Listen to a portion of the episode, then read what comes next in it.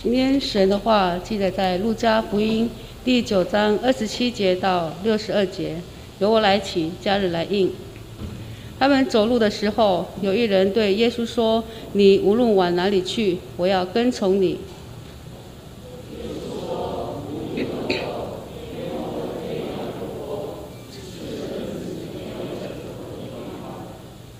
又对一人说：“跟从我来。”那人说：“主。”容我先回去埋葬我的父亲。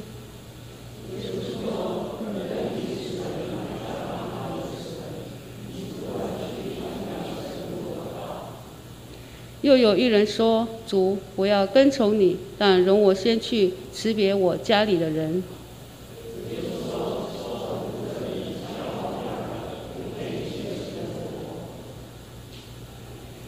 今天传道要讲的题目是“向前的人生”，向前的人生。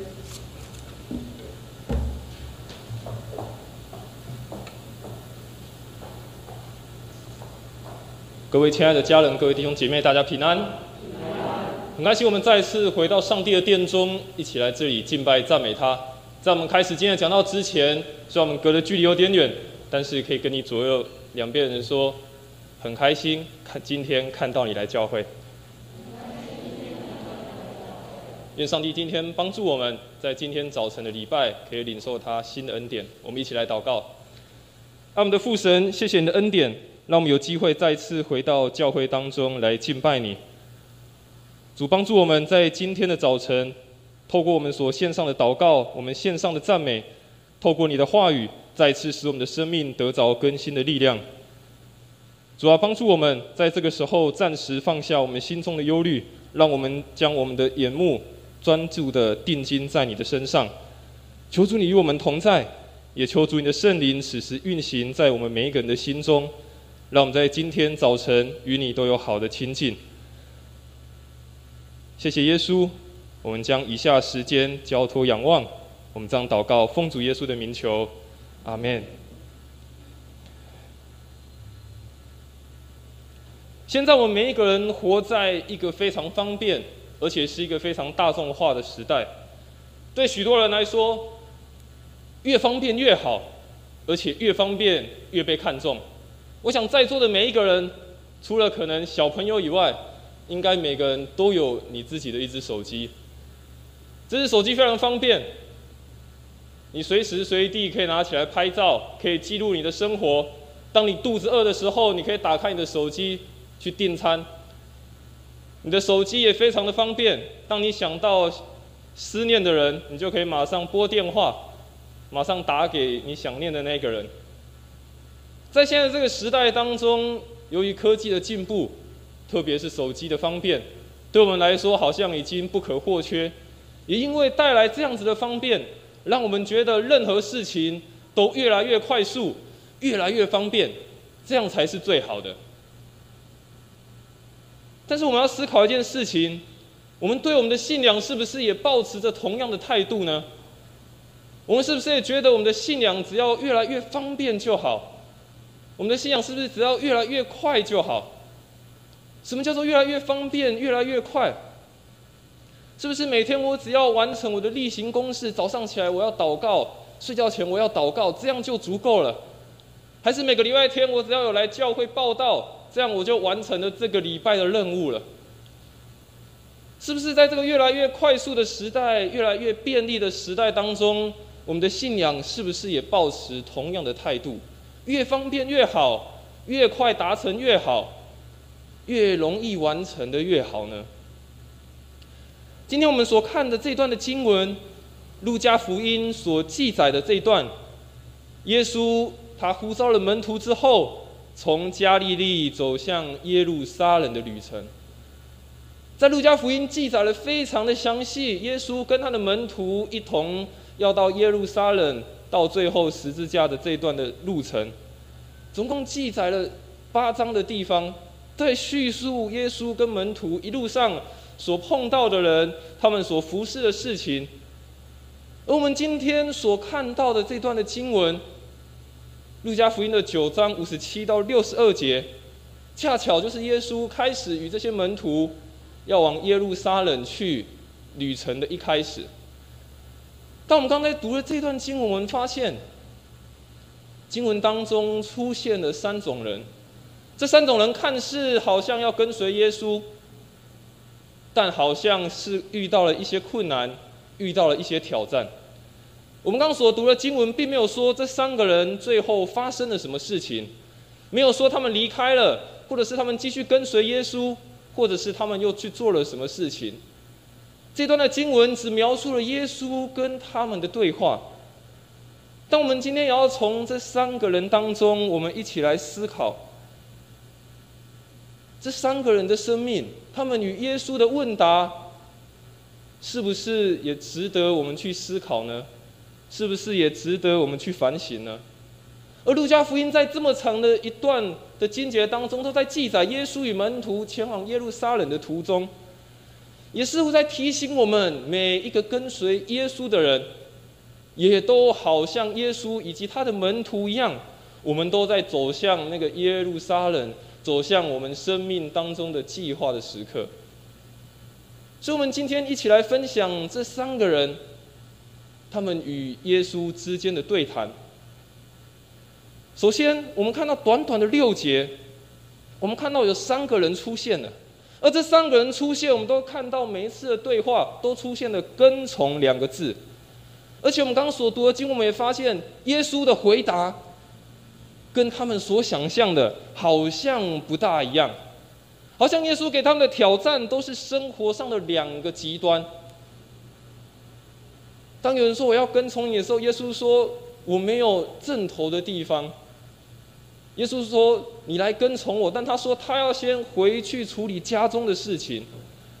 好像这一问一答之间都产生了非常大的矛盾，产生非常大的冲突。所以，我们今天一起来思考，在这个矛盾跟冲突当中，对我们生命当中的意义到底是什么？我们现在看这三种人。第一种人，他是主动送上门来。我们刚刚看到的经文，他是主动来找耶稣。他说：“耶稣要来跟随你。”但耶稣给他的回答说：“如果你立定心智要跟我走的话，你要清楚，这是一条不归路。”第二个人他说：“耶稣找到他，跟他说：‘你来跟从我。’但是这个人跟第一个人却是相反。耶稣主动呼召他，但是他却说要先回去埋葬他的父亲。”耶稣回答说：“你任凭死人埋葬他们的死人，你就只管去传神国的福音。”而我们刚刚看到了第三个人，这个跟随耶稣的人，他是一个脚踏两条船的人。一方面，他跟神、跟耶稣说：“我可以跟从。”但是另外一方面，他又说：“等一下，我家里还有事情我要处理，稍等一下吧。”所以我们很快先看过这三个人，他们跟耶稣之间发生了什么事情。紧接着，我们要一起透过这三个人，我们一起来思考。第一个人是一个被耶稣拒绝的人，因为他是一个只求自己好处的人。刚所读的经文，他们走路的时候，有一个人对耶稣说：“你无论往哪里去，我要跟从你。”耶稣说：“湖里有洞，天空的飞鸟有窝，只是人子没有正头的地方。”我们会想奇怪，一个人他要加入服侍的行列，跟着耶稣一起走，这不是一件很好的事情吗？如果有一个人主动愿意说我要服侍，这不是一件美好的事情吗？但为什么耶稣他居然用这样子的回答，好像泼了他一桶冷水，好像拒绝了他？好像不愿意让这个人加入耶稣的宣教行列。我们要知道，这个人不是不能吃苦。如果我们看马太福音第八章十九节，同样也记载了这样的经文，我们会了解这个人他不是一个普通的人，他是一个经学教师。他是一个经学教师。我们知道，在经学教师在圣经当中，他们常常起来反对耶稣，常常在抓耶稣的把柄。所以，耶稣在这个地方，他先告诉这个经学教师说：“你要来跟从我，但是你要先好好思考，你要付上的代价是什么事情。”我们想，原本一个反对耶稣的经学教师，原本处处找他麻烦的经学教师，为什么想要突然来跟随耶稣呢？我想，在这个经学教师，他看见耶稣一定有某一些的好处，他一定看见耶稣有某一些好的地方，他才愿意去跟随。我想，在这一路上这么多人，耶稣行神迹，耶稣医治了许多人。我想，这些经学教师或这些法利赛派的人，他们也看在眼里，他们一定也想：为什么耶稣可以有这样子的能力？为什么大家愿意去跟随耶稣，而不愿意听我们讲解呢？这个经学教师内心或许在想：如果我跟这个耶稣，是不是也可以让别人愿意来听从我的话？是不是也可以吸引别人来跟随我？所以这个人自作主张，他说：“耶稣，我要来跟随你，可以吗？”耶稣。所以我们看见这个人，他是被耶稣的好所吸引，没有错。但是耶稣要人知道一件事情：跟随他、跟从他，就要必须知道耶稣对这个世界的态度跟我们想的不一样。跟随耶稣不是得到很多的东西，得到很多的好处，跟随耶稣反而是要倒空自己。跟随耶稣，反而是要倒空自己。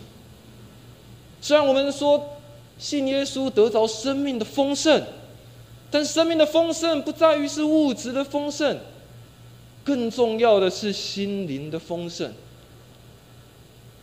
对于这个经学教师愿意来跟随耶稣，我想对于旁边人看到一定觉得非常的特别，但耶稣看见他的内心。耶稣看见他内心所想要的事情是什么？不是真心想要跟随耶稣，而是看见跟随耶稣有好处。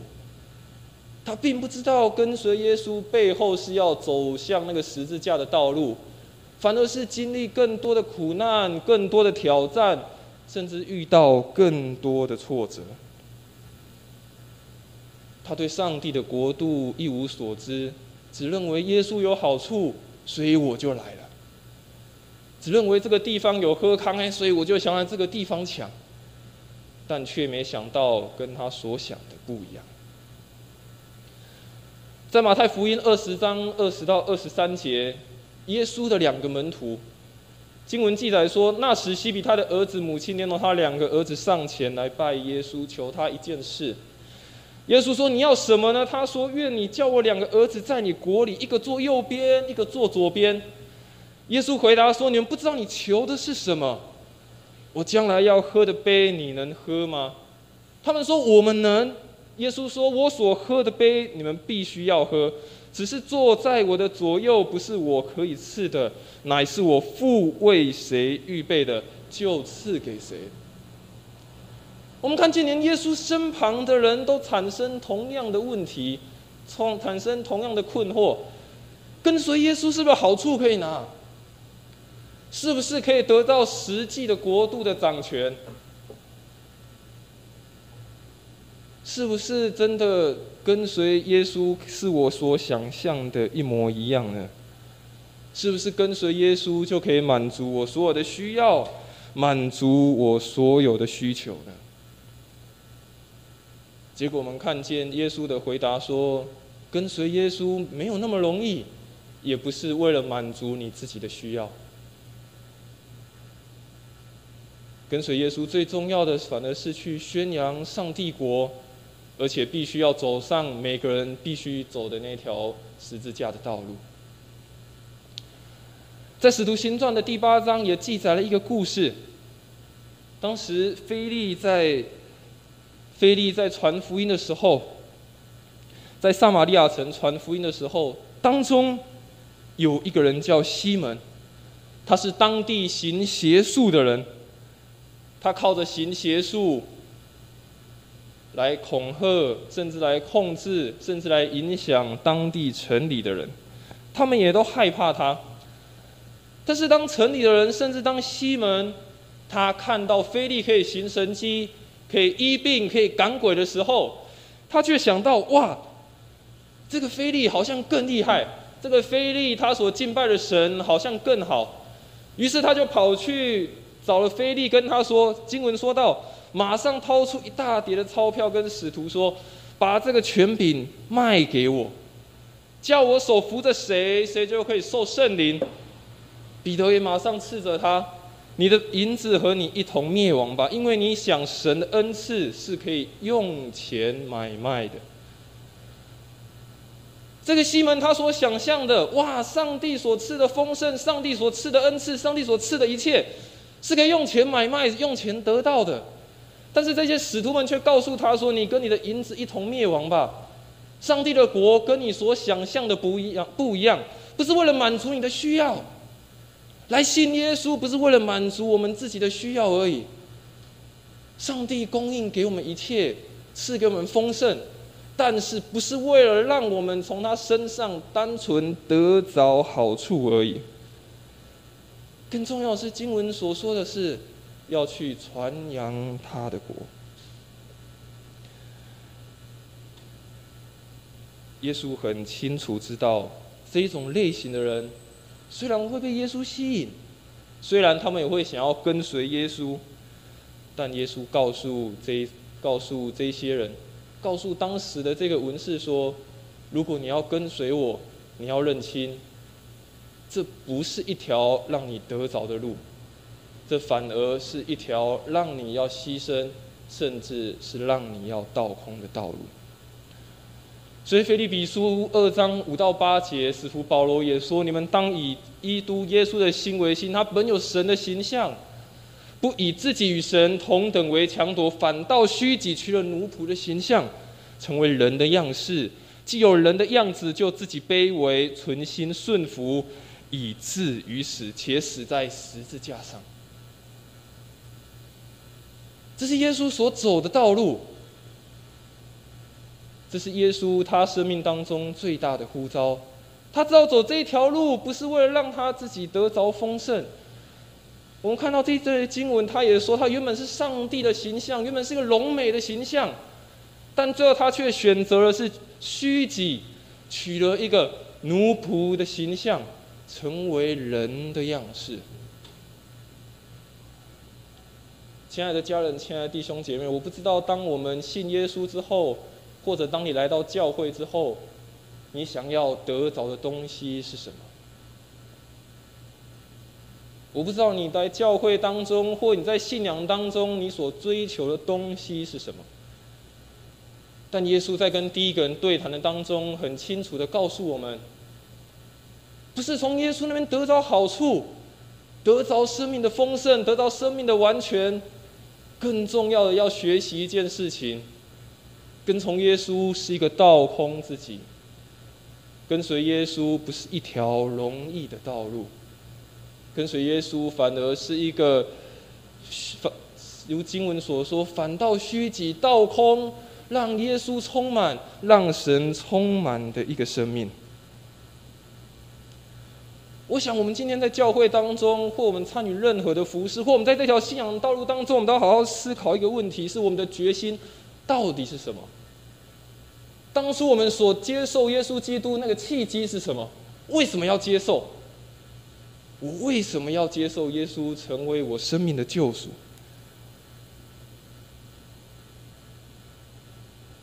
我觉得这个问题值得我们好好的再一次去反思，再一次好好的去思考。我想，对于第一个人这位文士，他跟耶稣在讲的时候，一定是非常自信。耶稣，我要跟随你。耶稣，我要跟从你。但耶稣点出他内心真正的问题：你来跟随我是为了什么呢？所以最后经文，耶稣说：无，所以这个人跟耶稣说：无论往哪里去，我都跟你去。但是无论往哪里去，真正重要的事情，如同保罗在腓利比书所说。我知道怎样处卑贱，也知道怎样处丰富，或饱足，或饥饿，或有余，或缺乏。谁是谁在，都得了秘诀。我靠着那加给我力量的，凡事都能做。保罗也说到了，跟随耶稣，最重要的一件事情，无论往哪里去的核心在于，不论接下来这条道路是好是坏，是困难是挑战，还是充满一条喜乐的道路。但是保罗说，无论如何，他也知道如何处丰富，因为他知道他跟随耶稣的时候，已经真正得着那个生命的丰富，而不是只有单纯为了得着他自己外在的好处而跟随耶稣。我想这个是我们第一个值得来思考的。第二个人，我们来看，他是一个拒绝耶稣的人。当我说他也是一个放不下的人。刚所看的经文，又有一个人对耶稣说：“跟从我来。”那人说：“主容我回去埋葬我的父亲。”耶稣说：“任凭死人埋葬他的死人，你只管去传扬神国的道。”第二个人比较特别，第二个人是耶稣自己去找他，问他说：“你要不要加入了行列，一起来服侍呢？”但是这个人的回答却说：“先让我回去埋葬我的父亲。”当我们看这个字面来看，我们也觉得这是一件非常合情合理的事情。尽孝心、尽孝道，这是非常合理的事情。而且对于犹太人来说，这个是他们生命当中非常重要、优先要完成的事。但为什么耶稣好像不近人情的说，让死人去埋葬死人呢？好像耶稣说这句话完全不通人情，好像完全没有顾虑到这一个人的感受。事实上，耶稣要表达的并不是这样的意思。耶稣并不是说你不应该尽孝道，你应该把家里的事情放下，你应该赶快来跟随我吧。事实上，容我先回去埋葬我的父亲，这句话也是犹太人的一句的俗语。意思并不是代表说他的父亲已经过世了，而是代表说他的父亲、父母亲可能还很健壮、很健康。这句话表示的是儿女对于父母亲的一个忠心。意思是，只要我父母亲还活着，我就不可以远游他方。这么，先了解这个人，并不是真的说他家里有丧事或者是什么，而是。他说：“我必须家里还有我的我的父母亲必须要照顾，所以耶稣等之后我再跟你一起去服侍吧。”但是耶稣给他的回答却是什么？耶稣说：“任凭死人去埋葬死人吧。”我刚说，我们单看这句话，你会觉得耶稣很不近人情。耶稣怎么这么残忍？耶稣怎么会说出这样子没有爱心的话？但是耶稣事实上这句话在说的是，任凭灵性的死人去埋葬肉体的死人吧。当耶稣呼召一个人的时候，当耶稣去寻找一个人要他来跟随他的时候，耶稣相信这个他去寻找的这个人，他的内心一定也是渴慕。他的内心一定也是被眺望，他的灵性一定也是活泼的，所以耶稣才去邀请他。但耶稣发现这个人，他无法放下世界的牵绊，他无法放下他生命当中重要的事情，他无法放下他觉得他现在无法割舍的事情。但从这个人的生命跟耶稣的回答，我们也发现。神国的事情有优先次序，有时候我们也必须付上一些代价和挑战的。所以我刚刚说，做耶稣门徒的人，我们每一个人都是。当我们相信耶稣、跟随耶稣的时候，我们灵性的生命是活动、是活泼的。但是，我们应该更关心是上帝国的事情，就是在我们生命当中真正重要的事。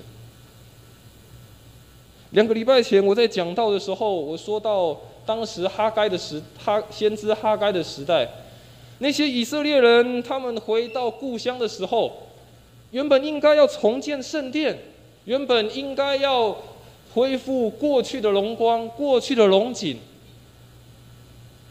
但时间一久，遇见困难，遇见挑战，发现我生命有更重要的事情，我要修整我的房屋，我的工作还没做完，我小孩还没有长大，我的农田还没有修修整好，啊，圣殿晚一点吧。我们是不是有时候也会发出这样子的事，发出这样子的问号呢？等一下吧，慢一点吧，再过个两三年吧。等我准备好吧。有时我们会有许许多多的借口，我们有许许多多的等待，觉得我还没有好，觉得现在还不是时候。但是耶稣跟这个人的对答当中，我们发现一件事情：现在就是最好的时候。我们从耶稣跟这个人对答当中，我们发现，现在就是最好的时候。耶稣告诉这个人：“你必须放下你生命当中最重要的事情，你所在意的，也放下你生命当中的主权，把你生命当中的主权，你所在意的交给耶稣，然后跟随耶稣，成为耶稣的门徒。”我想，这对我们来说是一个非常大的考验，也是非常大的挑战。我想，我们每一个人一定都有无法割舍的事情。我想，我们每一个人一定都有我们正在追求的事情，我们正在完成的目标，我们正在挑战的事情。但我们刚刚所看到的经文，耶稣给他的回答是：现在就是最好的时刻。不是五年，不是十年，不是等到这个人说我好了，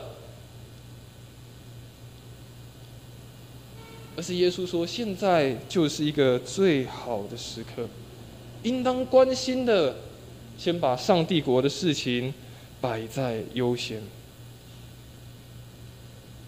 所以耶当耶稣跟他说任凭死人去埋葬死人吧。耶稣也再一次的提醒我们每一个人：如果我们清楚知道我们生命当中的优先次序是什么，当我们的内心的灵性对神的渴望是活泼的，那我们就知道我们应该把什么列为生命当中的优先。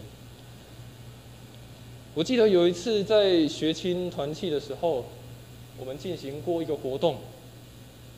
我们拿了三十张的纸条，在三十张的纸条上面，我们写下了我们现在觉得重要的事情，我们觉得我们现在人生价值当中觉得最有价值的事情。当我们写完之后，我每过一轮就拿掉两张。每过一轮再拿掉两张，一直拿一直拿，拿到最后剩下两张，你要做再做最后的取舍，留下一个最有你认为现在最有价值的事情。多数人留下的东西都不一样，有些人留下他的家人，有些人留下了他的时间，有些人留下了他的未来，有些人留下他的兴趣。甚至也有人留下了他的信仰。每一个人看重的事情都不一样，留下的东西也不一样。但重要的事情是你看为生命至重的那个东西。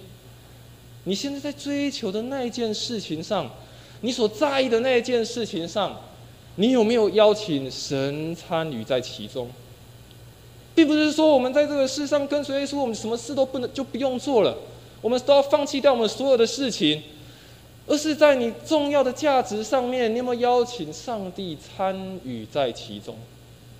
这才是我们生命当中最优先重要的顺序，我们应当先寻求，先去寻找到的。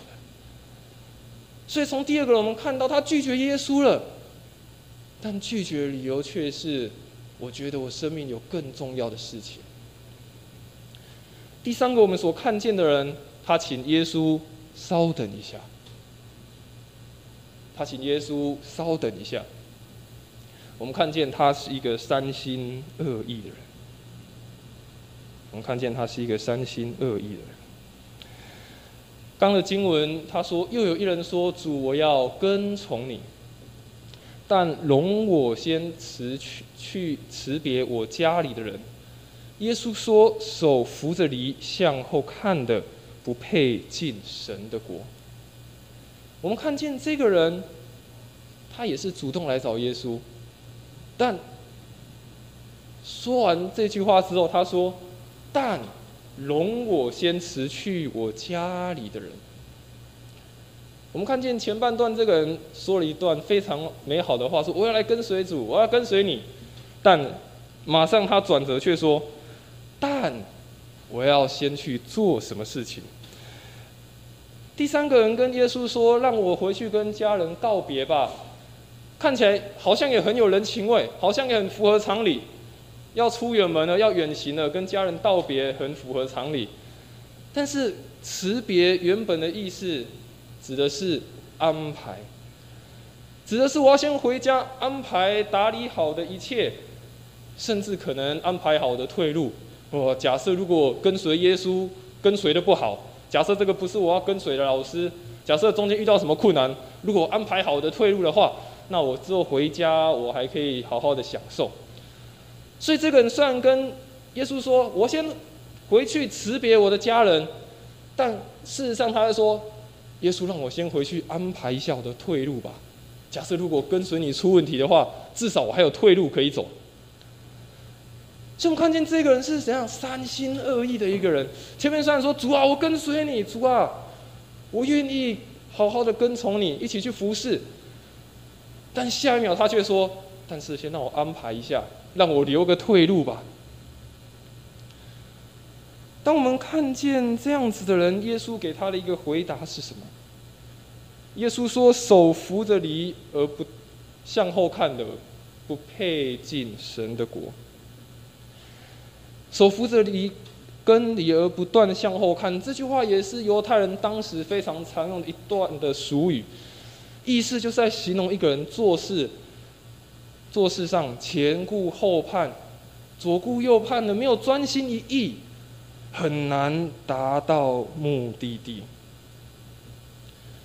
耶稣告诉这个人说：“你实在是太分心了，你不能说我要跟随耶稣。”但一方面说，我要是安排我自己的事情。耶稣回应这一类型的人，告诉他：如果你想要成为上帝国的一份子，你愿意要加入我的话，跟随我的话，你必须把眼目定睛在我的身上，不让世界事情转移了自己的眼目。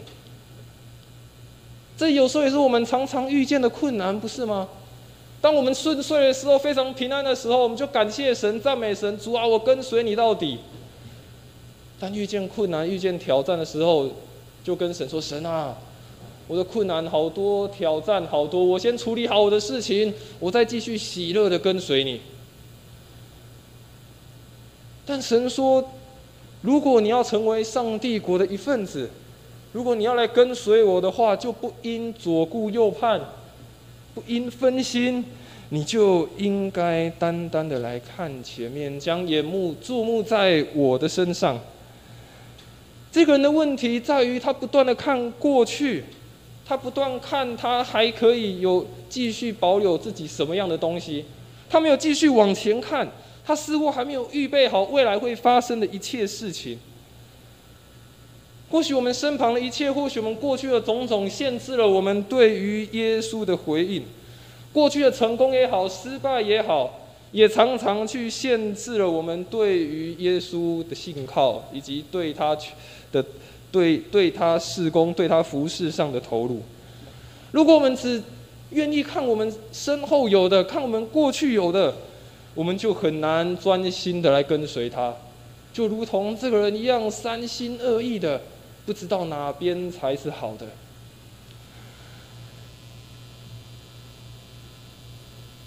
在耶稣有一次碰见了一个少年的财主，耶稣看见他就喜爱他。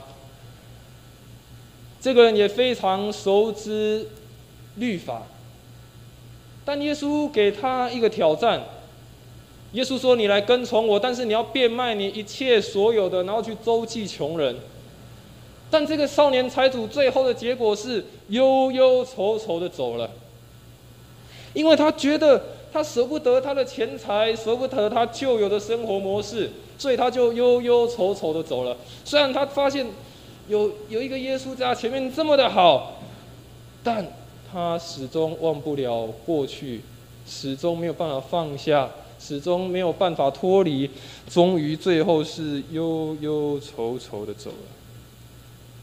我想，一个跟随耶稣的人，最重要的是，我们有没有愿意是看向那个未来的盼望？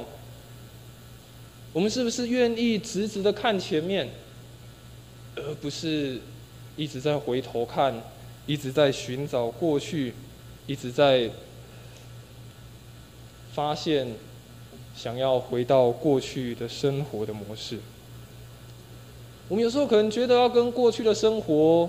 过去的模式，过去的人生，说再见很困难。我们可能觉得这是一件不容易的事情，毕竟这就是我啊，毕竟这就是我习惯的模式。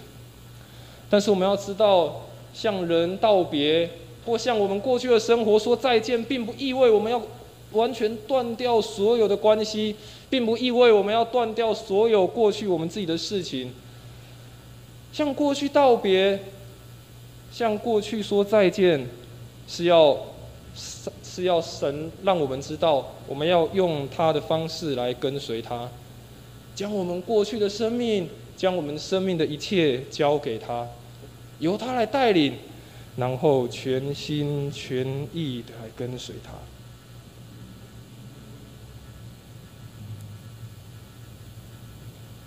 当我在读神学院的时候。我们新生刚进去，有两个月的语言班，需要先练习希腊文，以做好未来上课的预备跟准备。我印象非常的深刻。当我决定要去考神学院的时候，当经过许多老师的面试，经过许多的考试之后，我内心非常的雀跃。我内心非常开心，我终于考上神学院，可以走上这一条服饰的道路。我印象非常深刻，当第一堂希腊文的课程，我们的希腊文老师教了我们第一句的圣经的经文，就是他说：“主说我是阿拉法，我是欧米伽，我是创始成终的主，我是开始也是结束。”我们老师鼓励我们说：“既然神开始带你们走向这条服饰的道路，走向这条呼召的道路。”他也必定带你们经过中间的过程，也必保守你们结束这段旅程。当我听到这段话的时候，我内心非常的激动，非常的受到鼓励，说太棒了！神带我开始，我相信他也会带我结束。但第二天上课的时候，我就翘课了。第二天要上课之前，当我早上醒来。我内心在思考一件事情：我为了读神学院，我为了以后要当传道人，我为了以后要回应这个呼召，我好像要放弃掉好多的事情，我好像要切断非常多的关系，好像要以一个全新的身份作为开始。于是第二天的一早，非常的挣扎：这真的是上帝要我走的路吗？这真的是上帝呼召我要进行人生的计划吗？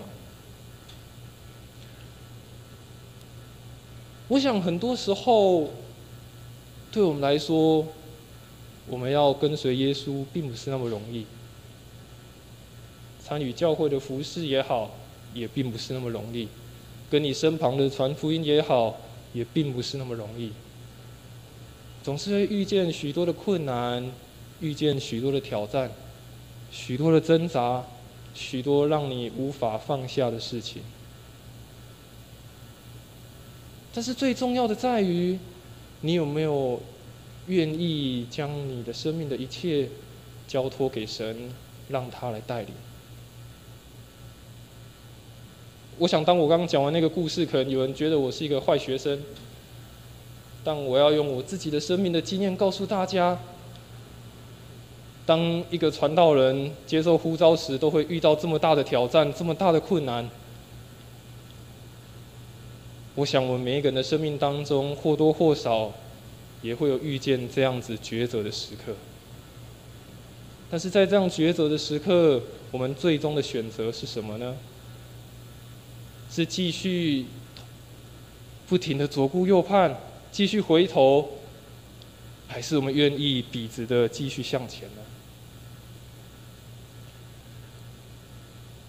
保罗在提摩太后书二章四节，他说：“凡在军中当兵的，不将事物缠缠身，好叫那招他当兵的人喜悦。”当神呼召我们每一个人走他的道路的时刻，我们就如同像是一个基督的精兵一样。我想在座的男生大部分都已经当过兵了，我们知道在军队当中唯一要做的事情，就是好好的服从。好好的将军队当中长官所交代的事务来完成。我们也是一样，我们被呼召、被邀请到这个上帝国当中，但我们有没有让那个招我们的人得着喜悦呢？我们今天所看见的这三个人，第一个人是。他觉得耶稣跟他想的不一样。第二个人是，他觉得生命当中还有更重要的事情，所以他放不下。第三个人是，他觉得他三心二意，还没有决定我是不是要跟随到底。圣经当中没有描写这三个人最后如何，有没有继续跟随，他们最终的结果如何。当我们回到圣经的一开始，我们所读的时候，五十七节他说，他们走路的时候，代表说，虽然在旅程当中，耶稣遇见了这三个人，但耶稣没有因此就停下来，耶稣依然在向前进，耶稣依然的在前进，走向他生命当中上帝给他的呼召，在过程当中还是有挑战。还是有遇到一些困难，但耶稣依然前进，耶稣依然不断的向着那个目标来前行。